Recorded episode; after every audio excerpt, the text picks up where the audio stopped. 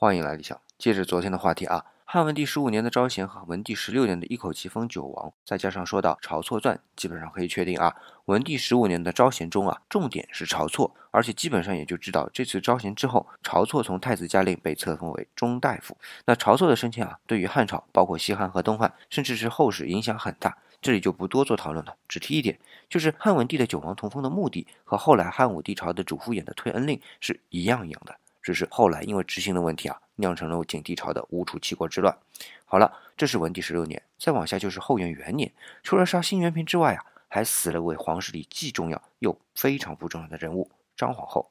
说她重要吧，真的很重要。汉惠帝刘盈的皇后，刘邦吕后的亲外孙女。